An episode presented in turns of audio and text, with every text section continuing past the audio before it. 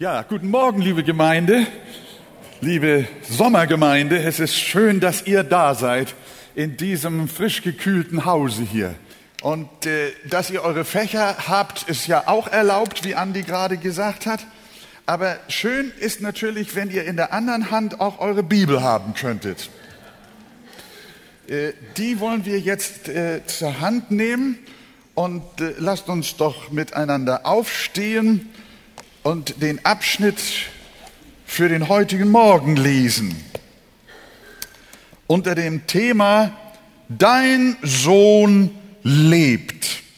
Johannes 4, Vers 43 bis 54. Und ich möchte euch ermutigen, auch die Bibel nachher offen auch auf eurem Schoß zu halten, und es ist leichter, wenn ihr auch während der Predigt immer mal wieder reinschaut in den Text und dann feststellt, an welcher Stelle befindet sich der Pastor, über welche Worte der Heiligen Schrift spricht er gerade und wie kommentiert er sie, verstehe ich das richtig, dann hast du richtig Genuss beim Zuhören äh, der Predigt. Wenn du die Bibel gleich zumachst und dann nicht mehr ganz genau weißt, wovon eigentlich die Rede ist, dann verlierst du sehr schnell den Faden. Und das kann man dadurch vermeiden, indem man einfach an dem biblischen Bericht hier in diesem Fall äh, dran bleibt, so mit ganzem Herzen und sich darüber freut, was denn Johannes, der Evangelist Johannes, hier auch für den heutigen Morgen zu sagen hat, überhaupt für unser Leben. Jetzt also die Verse. Johannes 4, 43 bis 54. Nach zwei Tagen aber zog er fort und ging nach Galiläa. Jesus selbst bezeugte, dass ein Prophet in seinem eigenen Vaterland nicht geachtet wird. Als er aber nun nach Galiläa kam, nahmen ihn die Galiläer auf weil sie alles gesehen hatten, was er während des Festes in Jerusalem getan hatte. Denn auch sie waren zu dem Fest gekommen.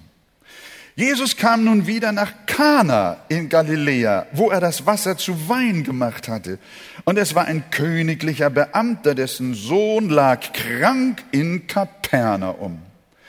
Als dieser hörte, dass Jesus aus Judäa nach Galiläa gekommen sei, ging er zu ihm und bat ihn, er möchte herabkommen und seinen Sohn gesund machen, denn er lag im Sterben. Da sprach Jesus zu ihm, wenn ihr nicht Zeichen und Wunder seht, so glaubt ihr nicht. Der königliche Beamte spricht zu ihm, Herr, komm herab, ehe mein Kind stirbt. Jesus spricht zu ihm, gehe hin, dein Sohn lebt.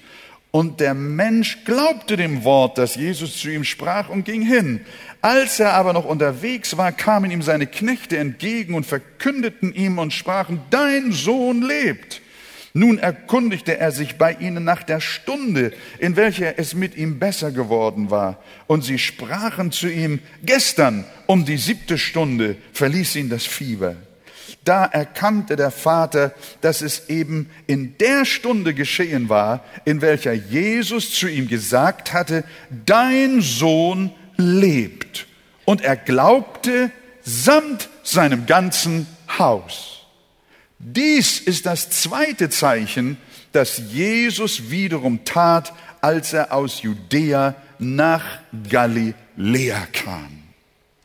Amen nehmen wir Platz miteinander und wollen wir doch mit großem Interesse nun einmal verfolgen, was hier gesagt ist. Einmal eine kleine Rückblende noch. Letztes Mal haben wir gehört, wie Jesus auf ganz wunderbare Weise äh, diese samaritische Frau am Jakobsbrunnen getroffen hat wie sein Weg durch die wunderbare Führung Gottes und des Geistes ganz ungewohnt auch durch Samaria ging und wie er dann auch punktgenau diese äh, Samariterin und man kann auch sagen Ehebrecherin getroffen hat, mit ihr sprach, ihr die Dinge ihres Lebens auch auf den Kopf zusagte und wie der Herr Jesus durch sein weises, aber auch kraftvolles prophetisches Wirken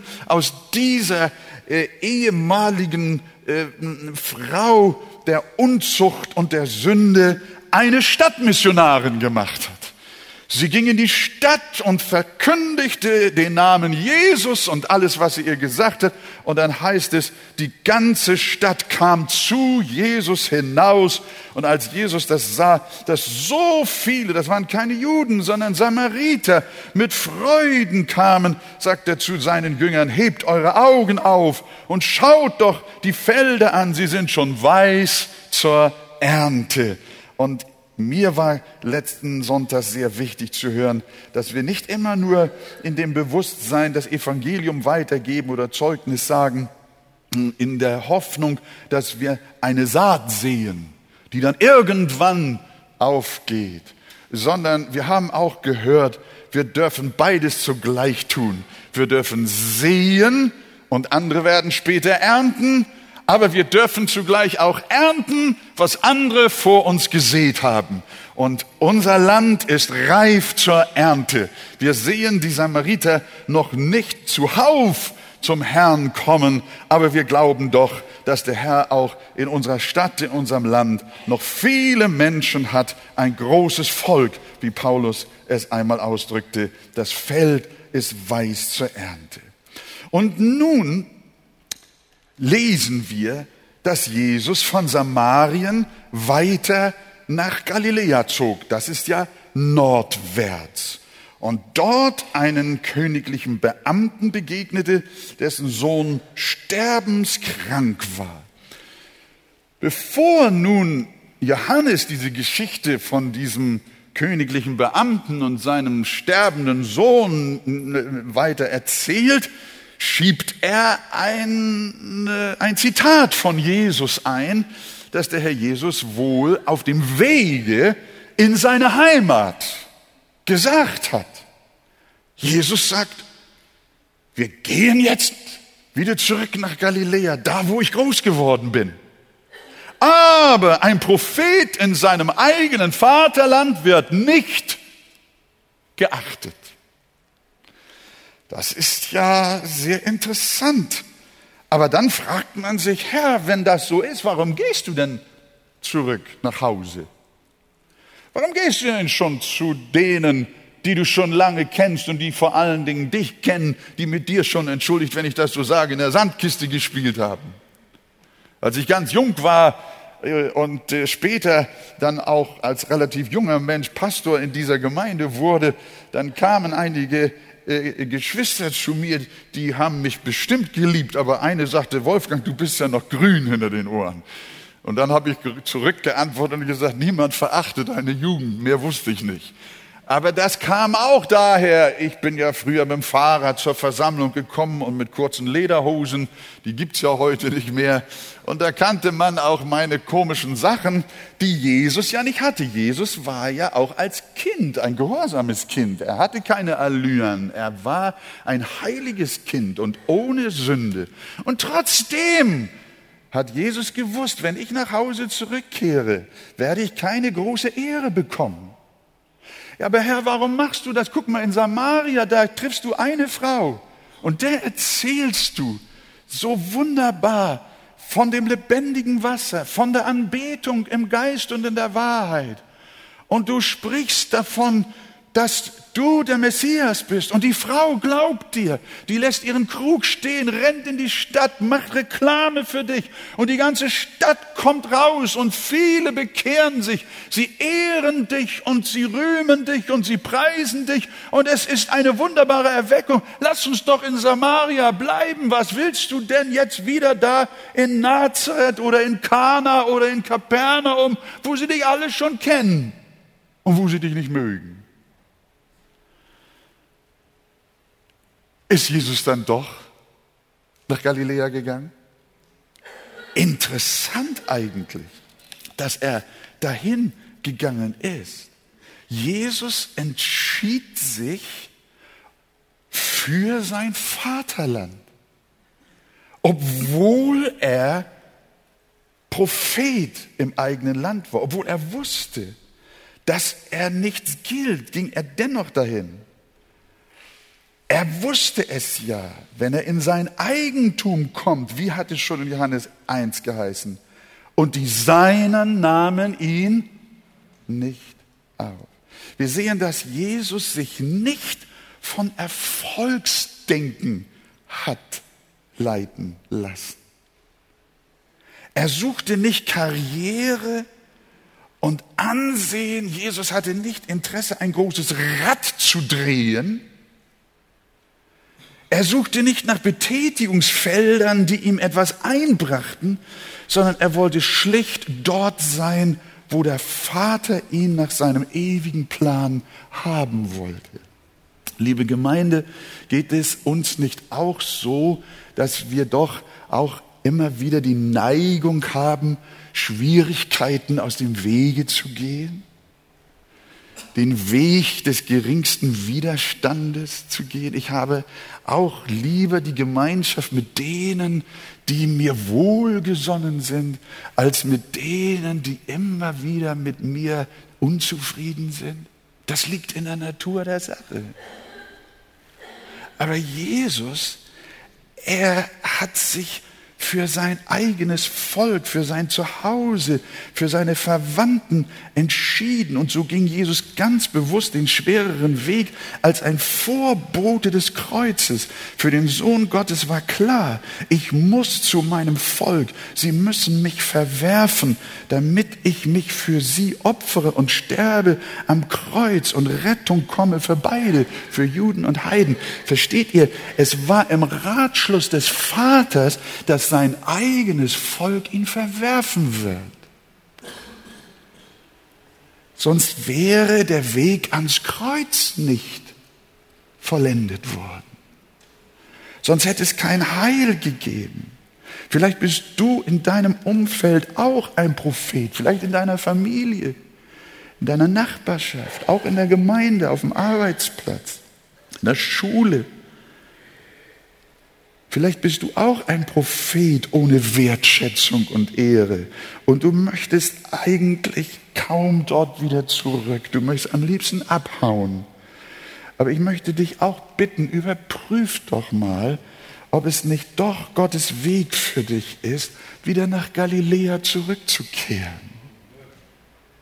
Trotz Widerstand, trotz Verwerfung, auch wenn du ein Prophet im eigenen Lande bist und mehr Verachtung als Annahme empfängst. Denn oft haben sich im Nachhinein die leichteren, nicht die leichteren, sondern die schwereren Wege als die segensreicheren herausgestellt. Und wer weiß, ob du die Deinen am Ende nicht doch auch durch dein hingegebenes Opfer, durch dein vorbildliches Leben, durch dein, deine Reinheit und Heiligkeit ob am Ende nicht doch die Deinen durch dein Opfer, das du um Jesu Willen für sie bringst, gewinnen wirst. Ich möchte für dich beten, dass du nicht immer abhaust und den Weg des geringsten Widerstandes gehst. Es wäre für Jesus leichter gewesen, sein Werk in Samaria fortzusetzen und vielleicht noch ganz woanders hinzugehen. Aber er ging dahin, wo es schwer war und erfüllte trotzdem den Auftrag. Ist das eine Botschaft? Sehen wir hier. Jetzt geht's weiter. Jetzt kommt was Überraschendes in Vers 45. Da lesen wir jetzt nicht, als er nun nach Galiläa kam, machten sie alle die Tür zu. Hätte man ja jetzt also erwarten müssen. Nein, was lesen wir? Als er nun nach Galiläa kam, nahmen die Galiläer ihn auf. Hey, ich denke, Jesus hat eben gerade gesagt, er gilt nichts und man will ihn dort nicht. Jetzt sehen wir, die Galiläer nahmen ihn auf. Aber hört mal, warum? Die alles gesehen hatten, was er in Jerusalem auf dem Fest getan hatte. Die waren noch in einem Begeisterungsrausch. Wie passt das zusammen? Das Willkommen der Galiläer war nur äußerlich. Sie hatten die tollen Dinge gesehen, die Jesus in Jerusalem getan hatte. Und das faszinierte sie. Mensch, ich muss euch ehrlich sagen, äh, wir haben hier ja manchmal auch, können wir ja unter uns mal so sagen, so ein Aogo hier bei uns in der Kirche. Jetzt ist er ja in Südafrika und ich habe gehört, gestern soll er noch im Einsatz gewesen sein gegen Uruguay, nicht wahr? Und wenn er dann mal hier ist, dann ist auch ein gefragter Bundesligaspieler vom HSV in unserer Versammlung mit seiner Verlobten oder wer, wer, ist es seine Freundin oder Verlobte? Und dann ist doch schön. Oh Mann, wir haben, Mann, guck mal, die Arche ist doch was. Wir haben einen berühmten Mann auch, einen Fußballsportler. Und jetzt guck mal, er hat zwar gestern die gelbe Karte gekriegt, aber äh, äh, äh, nach fünf Minuten, glaube ich, war das nicht wahr. Aber das erzählen wir ihm nicht, wenn er nächstes Mal wieder hier in die Versammlung kommt. Aber wir wollen uns darüber freuen, dass er da ist. Aber es, es, gibt so ein Gefühl, dass man sagt, oh, wann kommt er wieder? So einen Mann haben wir. Und die Galiläer haben auch, guck mal, das ist einer von uns. Das ist, guck mal, was der macht, du. Der, der bewegt ja ganz Jerusalem, stellt er auf den Kopf und von dem redet die ganze Welt. Und der stammt aus unserem Dorf. Und deswegen haben sie ihn zunächst mal willkommen geheißen. Sie hatten Interesse an seinen Zeichen und Wundern. Aber wir haben schon im zweiten Kapitel Johannes gelesen, als Jesus aber am Passafest in Jerusalem war, glaubten viele an seinen Namen, da sie die Zeichen sahen, die er tat. Aber Jesus vertraute sich ihnen nicht an, denn er kannte sie alle. Da war noch eine innere Distanz. Und die Galiläer, sie glaubten, aber es war nicht ein Glaube, der Jesus als ihren Herrn und Erretter annahm. Bei den Leuten in Samaria war das anders. Unter ihnen hatte Jesus, könnt ihr euch erinnern, letztes Kapitel oder die letzten Abschnitt, hat Jesus dort ein Heilungswunder getan? In Samaria? Nein, hat kein Zeichen und kein Wunder getan. Und trotzdem glaubten die Leute. Die ganze Stadt glaubte. Es war eine Erweckung.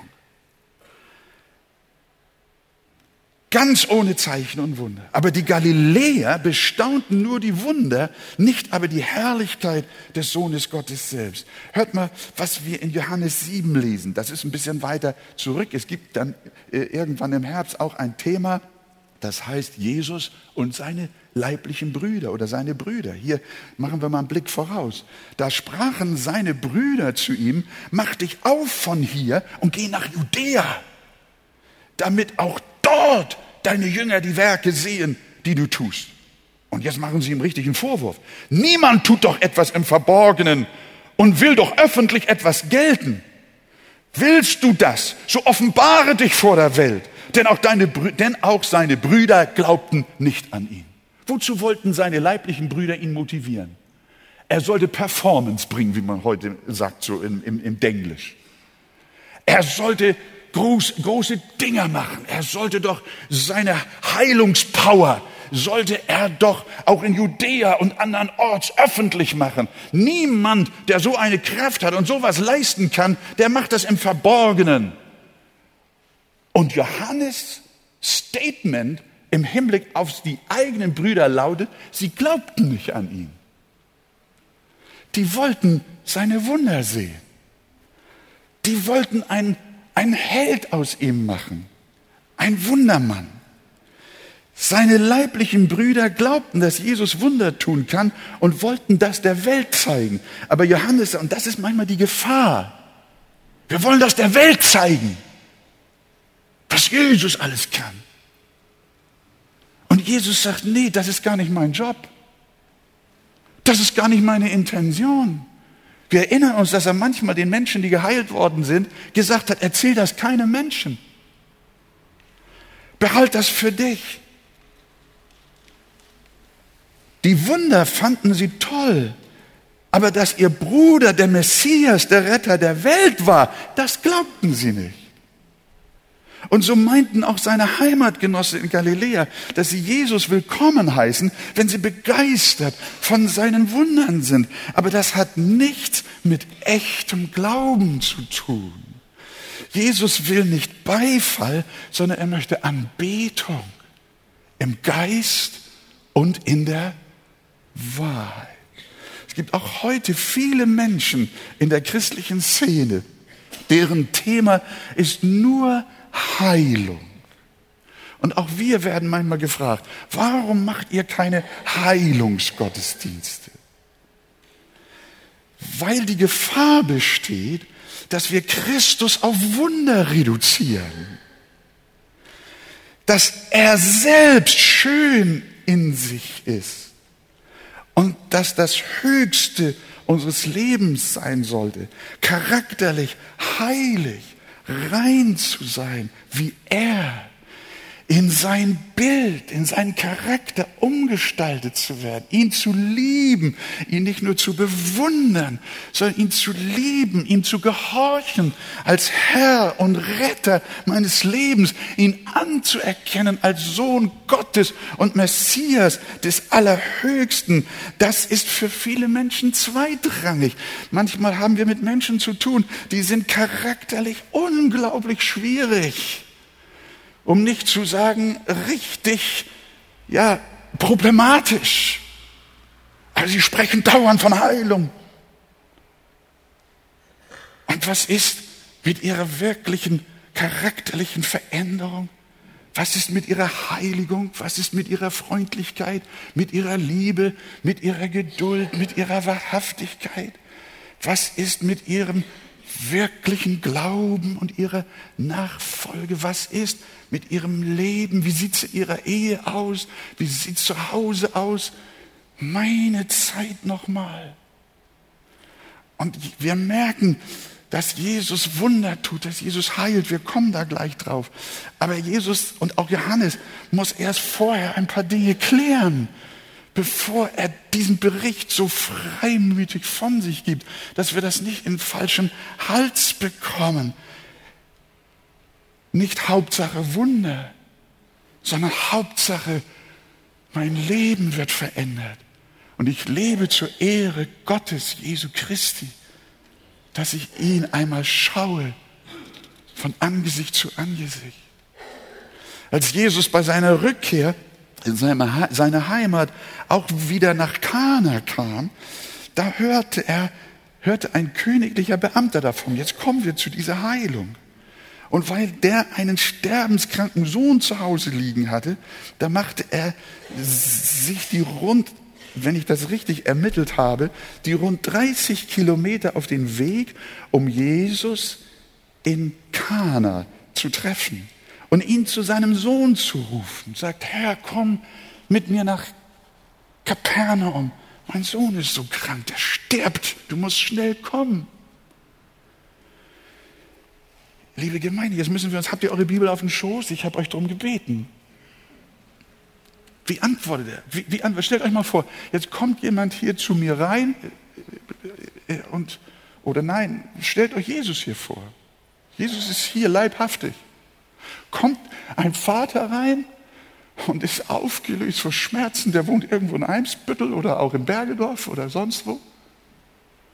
Und sagt, Jesus, mein Sohn ist krank. Der stirbt, komm, komm bitte mit. Jesus, was, was meint ihr, was Jesus jetzt sagt? Was sagt, was antwortet ihr diesem Mann? Sagt er, wenn die Versammlung um ist, komme ich mit? Hat er nicht gesagt. Sondern, habt ihr es auf dem Schoß? Was hat er denn gesagt? Er hat zu dem Mann, die Antwort auf diesen verzweifelten Mann war, da sprach Jesus zu ihm, wenn ihr nicht Zeichen und Wunder seht, so glaubt ihr nicht. Wumm. Nee, würden wir heute sagen, wenn das sich ein Pastor leisten würde, wir sagen, so lieblos, so unfreundlich, so meine Zeit nochmal. Wie kann man bloß so mit einem verzweifelten Menschen umgehen? Da muss man doch Liebe walten lassen, da muss man sofort ein Taxi rufen und mit hinfahren und diesen Jungen besuchen und so weiter und so fort. Ihr versteht, wir unterstellen Jesus niemals, dass er unbarmherzig und unfreundlich war. Aber wir lesen in der Bibel oft, dass er die Menschen richtig vor den Kopf stieß. Und wir dürfen jetzt nicht bei aller Freude, dass dieser Junge nachher Heilung erfahren hat, bei aller Freude darüber, dürfen wir aber nicht diese Texte ausklammern, die auch mittendrin stehen in diesen wunderbaren Ereignissen oder sogar voranstehen. Und Jesus nimmt diesen speziellen Fall, um noch einmal zu erklären, was mit den Galiläern war, die ihn auf der einen Seite herzlich willkommen geheißen haben, aber das nur wegen all der Zeichen und Wunder, die spektakulär durch die Hand Jesu geschehen sind. Diesen Glauben möchte Jesus nicht haben, sondern Jesus möchte einen anderen Glauben haben. Es ist schön, wenn sich ein, eine Braut freut über das Geschmeid oder die Kette und den Ring, die der Bräutigam gibt. Aber begehrt sie nur den Schmuck und nicht den Bräutigam, ist etwas schief.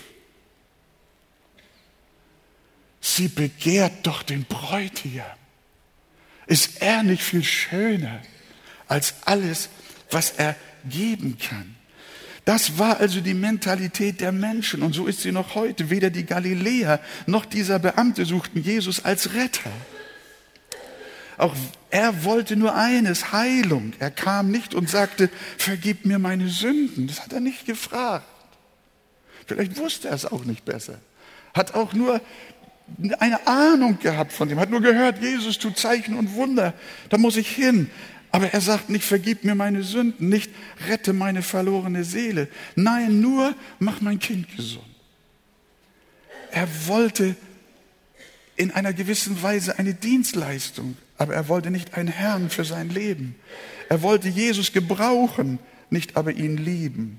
Er erkannte nicht, wie wunderbar Jesus als Person für ihn sein wollte, wie köstlich es ist nicht einfach nur eine Heilung zu kriegen, sondern eine Herzensbeziehung zu ihm zu haben. Genau darum scheint es Jesus zu gehen. Er will den Beamten sagen, gib dich nicht mit so wenigem zufrieden. Ich bin mehr als nur Heilung, mehr als nur Zeichen und Wunder. Ich bin der Sohn Gottes, dein Erlöser, dein Friede, deine Gerechtigkeit. Ich bin deine Heiligung. Ich bin dein Seligmacher.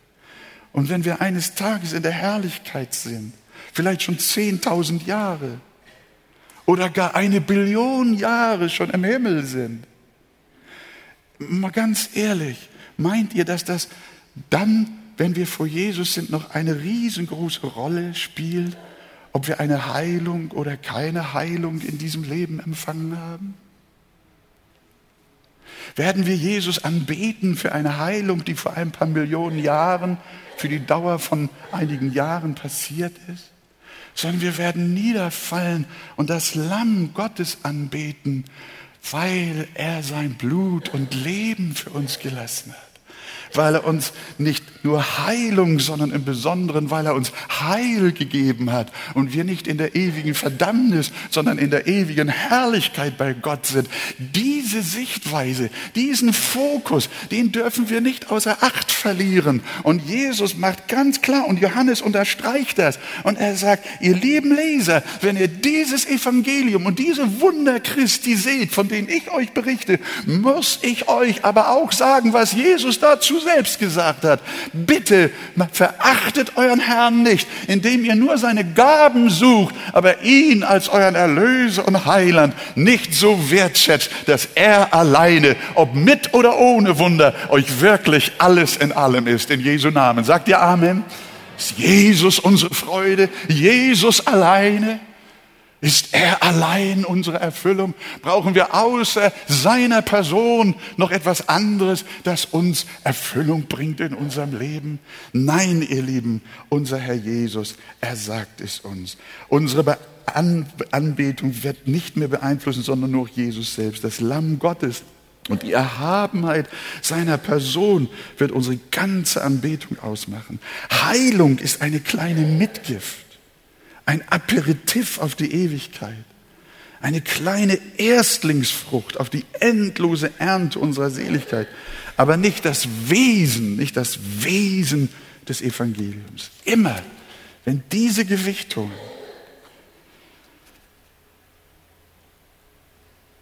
immer wenn diese Gewichtungen verloren gehen, dann geraten wir auf einen Irrweg.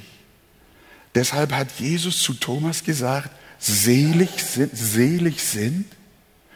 Kann unsere lieben Schwester jemand mal einen Schluck Wasser bringen? Das würde, glaube ich, eine Hilfe sein. Heidi, kannst du das mal besorgen? Jemand muss so verzweifelt husten. Das äh, Wasser hilft da vielleicht ein bisschen.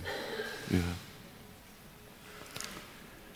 Deshalb hat Jesus zu Thomas gesagt, selig sind, was hat er gesagt? Die nicht sehen und doch glauben.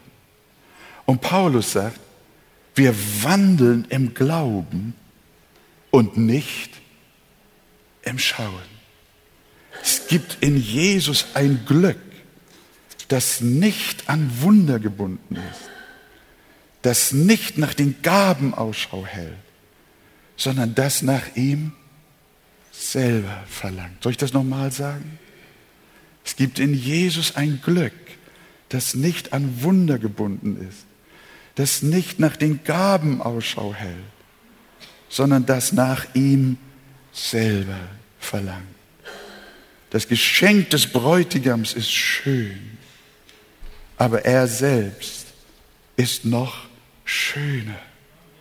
Die Tiefe des Glaubens, diese Tiefe des Glaubens ist Jesus wichtig. Und darauf lenkt er sein Augenmerk und belehrt uns immer wieder in diese Richtung. So auch den königlichen Beamten, indem er sagt, wenn ihr nicht Zeichen und Wunder seht, so glaubt ihr nicht. Ein anderes Mal mahnt er, ein böses und abtrünniges Geschlecht fordert ein Zeichen, doch soll ihm kein Zeichen gegeben werden, es sei denn das Zeichen des Jona. Das heißt das Zeichen des Todes und der Auferstehung Christi. Das Wunder, das Gott uns gibt, ist das Evangelium des Kreuzes. Und wenn uns das nicht genügt, dann werden uns andere Zeichen auch nicht genügen. Darum hat Jesus auch den Gichtbrüchigen nicht geheilt, ohne ihm vorher das Wichtigste zu sagen. Was hat er ihm gesagt? Dir sind deine Sünden vergeben. Und genau so scheint Jesus hier zu verfahren. Er brüskiert erst einmal den königlichen Beamten und muss mit ihm eine wichtige Sache klären. Wie ist deine Beziehung zu mir und nicht zu dem, was ich tue? Wie ist deine Beziehung zu Jesus? Liebst du ihn? Möchtest du ihm folgen? Ist er dein Ein und alles? Mit Wundern und ohne Wunder? Ist er dein Erlöser? Die Frage, die muss als erstes geklärt werden. Aber jetzt geht's weiter. Interessant, wir wissen nicht, es gibt Telegrammstil. Scheinbar interessiert den königlichen Beamten die theologische Belehrung Christi, aber nicht so sehr, sondern er kommt sogleich zu seinem Fall zurück, obwohl Jesus das nun ihm gesagt hat und erklärt hat. Dann geht der Mann gar nicht drauf ein und sagt, Herr, komm hinab, ehe denn mein Kind stirbt. Ja. Und was macht Jesus? Liebe Gemeinde, jetzt freut euch. Freut euch. Jetzt kommt eine wunderbare Botschaft. Freut euch dass Jesus nicht antwortet, nein, bevor du das alles richtig verstanden hast, werde ich deinen Sohn nicht heilen, sondern das sagt er nicht, sondern geh hin, dein Sohn lebt. Wisst ihr, da kommt jetzt eine enorme Großzügigkeit von Jesus rein. Wie ich das dann las, ich war auch erst überrascht und sah, Herr, dieser arme Mann da mit seinem sterbenden Kind, der schreit in Verzweiflung, dass du helfen möchtest. Und dann sagst du, ihr sucht nur Zeichen und Wunder. Und deshalb glaubt ihr?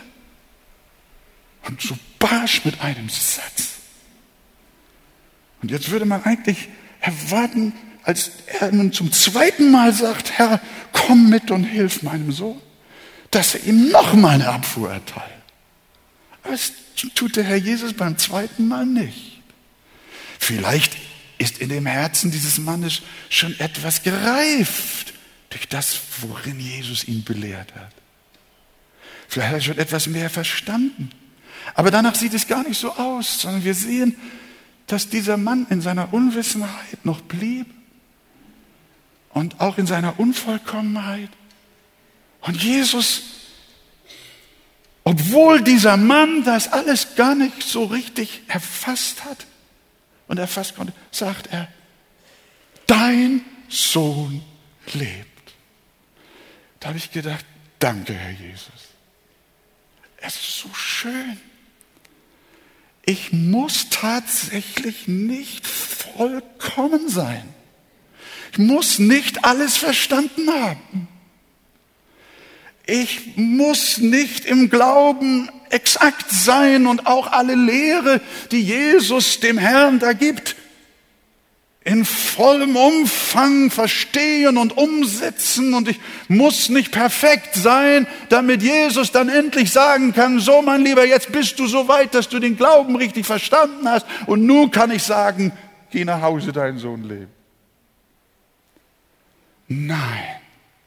Natürlich wäre es, wäre es etwas ganz Schlimmes, wenn wir und auch dieser Mann sagen will, ach Herr, was du da gerade gesagt hast, das interessiert mich nicht, die Hauptsache mein Kind. Äh, red nicht so viel, mein Kind, mein Kind, mein Kind, mein Kind.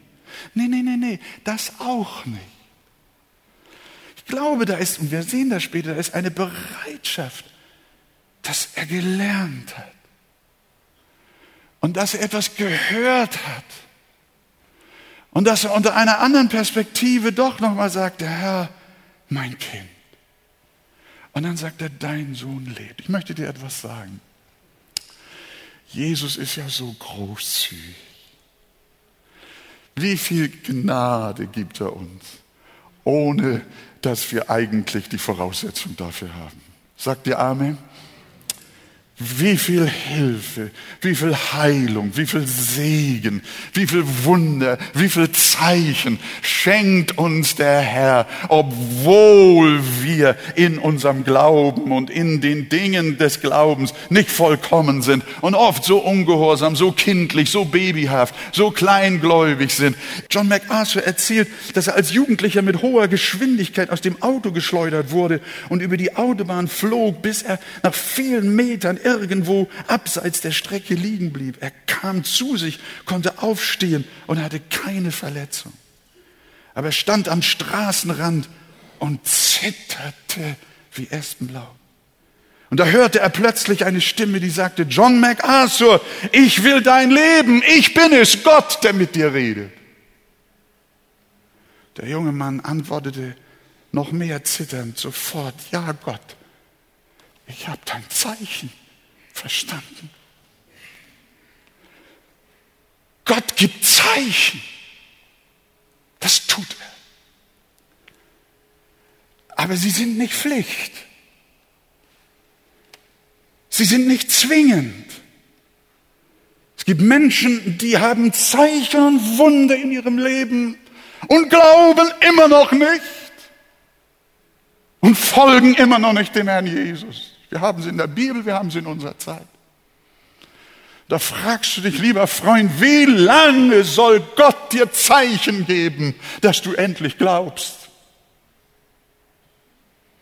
Es ist seine Barmherzigkeit, die dich ziehen möchte, die dir zeigen möchte, die dir helfen soll, die dein Vorurteil überwinden, deinen Ungehorsam brechen, deinen Dickkopf zur Vernunft bringen will. Gott sendet dir Zeichen, so ein Unfall, den du eigentlich nicht überleben kannst. Und du stehst da und hast nicht mal den kleinen Finger gebrochen. Gott hat dich errettet aus so viel Not und aus mancher Krankheit hat er dir geholfen. Und wo ist Jesus? Ist er wirklich der Mittelpunkt und die Liebe deines Herzens? Das ist die Frage. Es gibt Gotteskinder, die nie etwas Spektakuläres in ihrem Leben erfahren haben, auch nie eine Wunderheilung, die aber dennoch voller Glauben in die Herrlichkeit Gottes eingegangen sind. Und wenn der Herr uns dennoch den Wunsch nach einem Wunder erfüllt, dann ist das seine Großzügigkeit und seine unergründliche Barmherzigkeit. Lasst uns deshalb persönlich und auch als Gemeinde vor allem das ewige Heil im Fokus haben, die Errettung von Seelen. Jesus sagt, trachtet zuerst nach dem Reich Gottes. Das ist unser Fokus. Und nach seiner Gerechtigkeit, so wird euch solches alles zufallen. Wenn uns als erstes das rettende Evangelium von Sünde und Gnade am Herzen liegt und wir vor allem Sünder zur Buße rufen, dann wird uns auch so mancherlei Gnade noch oben drauf gelegt. Lasst uns der Heiligung nachjagen und dem Wort des Herrn auf allen Gebieten gehorsam sein. Dann sollten wir nicht überrascht sein, wenn Gott obendrauf noch Wunder Wunder und Zeichen unter uns tut. Das dürfen wir erwarten. Das dürfen wir erwarten, das dürfen wir erbeten, wie er es auch am Sohn des königlichen Beamten getan hat. Die Sache verlief zwar ganz anders, als er es sich gedacht hatte. Er wollte, dass Jesus mit ihm nach Hause kommt. Er sollte dem sterbenden Sohn doch selbst die Hände auflegen, aber Jesus machte es anders. Er heilte sogar aus der Distanz. Jesus kann in der Distanz von 30 Kilometern heilen. Er kann aber auch von 30.000 Kilometern Entfernung sein Werk tun. Glaubt ihr das? Ja, der junge Mann oder der Vater, der hat schon etwas mehr auch verstanden. Erst sagte er, Jesus, du musst mitkommen, ihm die Hände auflegen, du musst vor Ort sein. Nee, Jesus sagt, geh mal hin, dein Sohn ist gesund. Dann glaubt er schon mehr. Er versteht, Jesus hat Macht. Da wuchs etwas in seinem Herzen. Das Vertrauen des Mannes ist schon stärker geworden. Er beharrte nicht mehr darauf, dass der Herr mitkommt, sondern er glaubte, dass Entfernung für Jesus keine Rolle spielt. Wir lesen wörtlich in Vers 53, habt ihr es auf eurem Schoß? Und er glaubte mit seinem ganzen Hause. Halleluja. Ist Jesus nicht herrlich, liebe Gemeinde? Und ich bin fest davon überzeugt, das lesen wir aus diesem ganzen Zusammenhang, das kommt uns entgegen. Wir merken, das ist ein Glaube, den Johannes lobt. Zunächst einmal ist die Rede von einem Glauben, der nur nach den Wundern und Zeichen trachtet, aber nicht nach dem Meister. Aber jetzt stellen wir fest, dass ein Glaube da ist, der Lob bekommt. Und dieser, von ihm wird gesagt, und er glaubte mit seinem ganzen Haus. Wollen wir es mal zusammen sagen?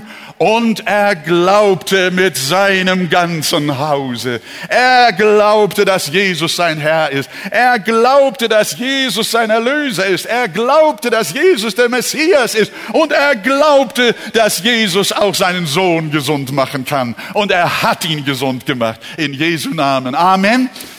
Welch eine Freude, welch eine Großzügigkeit. Erst kam er mit totem Wunderglauben, aber Jesus schenkte ihm seinem, mit seinem ganzen Hause den rettenden Heilsglauben und das aus großer Entfernung. So zeigt uns der Text, dass Jesus wohl heilt und Zeichen und Wunder tut. Die aber sollen uns kein Hindernis sein. Christus selbst und die Herrlichkeit seiner Person zu sehen. Bei jenem Berg der Verklärung hieß es, und sie sahen wen? Jesus allein.